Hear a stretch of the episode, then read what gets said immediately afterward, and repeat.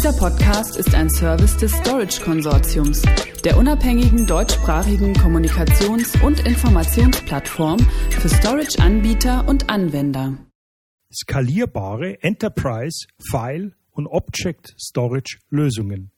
Unternehmensspeicher mit Objekt- und File-Storage Unterstützung, Kriterien und Leistungsmerkmale.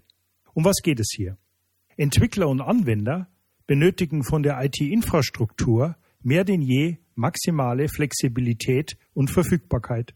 Fast jede Branche ist davon berührt, was mit einer zunehmenden Anzahl von verschiedenen neuen Applikationen, Datenformaten, Benutzern und deren sich schnell ändernden Anforderungen aus Themen wie IoT oder Data Analytics, Stichwort Digitalisierung, einhergeht. Um traditionelle Speichersysteme, typischerweise also Dual-Rate-Controller-Konfigurationen, jedoch unabhängig von anderen Ressourcen zu skalieren, bei einer steigenden Zahl von Anwendungen erhöht beim Scale-up natürlich auch die Anzahl der verschiedenen Speichersysteme im Rechenzentrum. Dies führt unter Umständen zu deutlich mehr Kosten, OPEX und CAPEX, sowie einer Zunahme an Komplexität bzw. Fehlerpotenzialen. Stichwort Ausfallsicherheit. Mit dem Anwachsen von semi- und unstrukturierten Datensätzen im Multi-Petabyte-Bereich kommt das klassische Array-Modell mit NAS und Block Storage bei diesen Umgebungen an Grenzen. Dies betrifft für erwähnt sowohl die Kosten beim weiteren Kapazitätsausbau in Verbindung mit der erforderlichen Datenverfügbarkeit.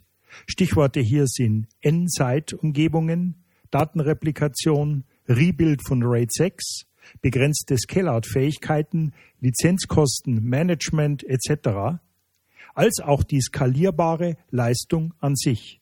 Stichwort Durchsatz, IOPS. Alternativen Object, File und Cloud Storage. Anders als transaktionsorientierte Datenbanken mit ihren spezifischen Anforderungen an Leistung und Datenkonsistenz wurden Objektspeichersysteme auf massive Skalierbarkeit hin entwickelt und liefern über Georeplikation, Erasure Coding und so weiter auch hohe Datenverfügbarkeit bei Hardwareausfällen. Bei Swift zum Beispiel werden Objekte durch das Speichern mehrerer Kopien von Daten so abgesichert, dass bei Ausfall eines Knotens die Daten von einem anderen Knoten abgerufen werden können. Diese Architektur ist damit besonders für verteilte Infrastrukturen mit vielen unstrukturierten Datensätzen an weltweiten Standorten geeignet. Objektspeicherlösungen sind damit in der Lage, sehr hohe Kapazitäten zu unterstützen und eignen sich gut für Workloads, die eine hohe Bandbreite benötigen. Aber natürlich weniger für transaktionsorientierte Umgebungen, bei denen hohe IOPS-Werte bzw. sehr niedrige Latenzen im Submillisekundenbereich gefordert sind.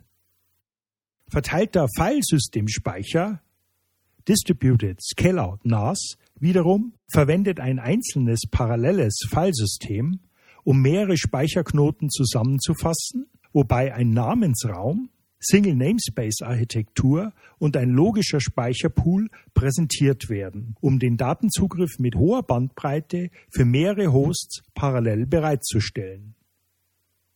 Die Daten werden über Knoten im Cluster verteilt um die Verfügbarkeit und Ausfallsicherheit zu gewährleisten, inklusive einem hohen Durchsatz und linearer Skalierbarkeit. Einige Leistungsmerkmale von Lösungen mit Object- und File-Support betreffen erstens die Skalierbarkeit. Diese bezieht sich auf Kapazität und Leistung, das heißt den Durchsatz, die Transferrate, Fallgröße und Umfang, und zwar für jeden Parameter unabhängig voneinander. Zweitens Kapazitätsoptimierung. Datenreduktionstechnologien wie intelligente Compression, die Duplizierung oder Replikation als Technologie zur Datenoptimierung, die ein automatisiertes Tiering auf Harddisks, SSDs, Tapes und Cloud Storage einschließen. Drittens Datenverfügbarkeit. Policy-driven Funktionen wie Replikation und Löschkodierung auf Benutzer-, Container- oder Objektebene. Viertens ein automatisiertes Data Lifecycle Management. Richtlinien gesteuerte ILM Information Lifecycle Management Funktionen zur Verwaltung, Löschung und Reparatur von Daten steigern die Effizienz beim Management auch von Petabytes an Information. Fünftens. Benutzerzentriertes Datenmanagement und Reporting über eine einfache zentrale Oberfläche, die ein detailliertes Monitoring und Reporting über die Daten ermöglicht. Fazit. Diverse Herausforderungen bestehen derzeit für viele Anbieterlösungen darin, möglichst robuste, standardisierte Schnittstellen, Stichwort S3 ist nicht S3 und besitzt viele unterschiedliche Dialekte, zu Anwendungen wie zum Beispiel Archivlösungen zu liefern. Ein weiterer Punkt betrifft die Verbindung von File und Cloud über Gateways, die nicht immer zufriedenstellend alle Protokolle bzw. Workloads wie General Purpose Enterprise File Share in geeigneter Weise unterstützen. Hier ist derzeit wohl noch die meiste Arbeit zu leisten, vor allem um einen hundertprozentig sicheren und performant transparenten Datenmigrationspfad zwischen On-Premise und Hybriden bzw. Multicloud-Architekturen zu erreichen. Weitere Informationen hierzu erhalten Sie auf unserer Webseite unter www.storageconsortium.de.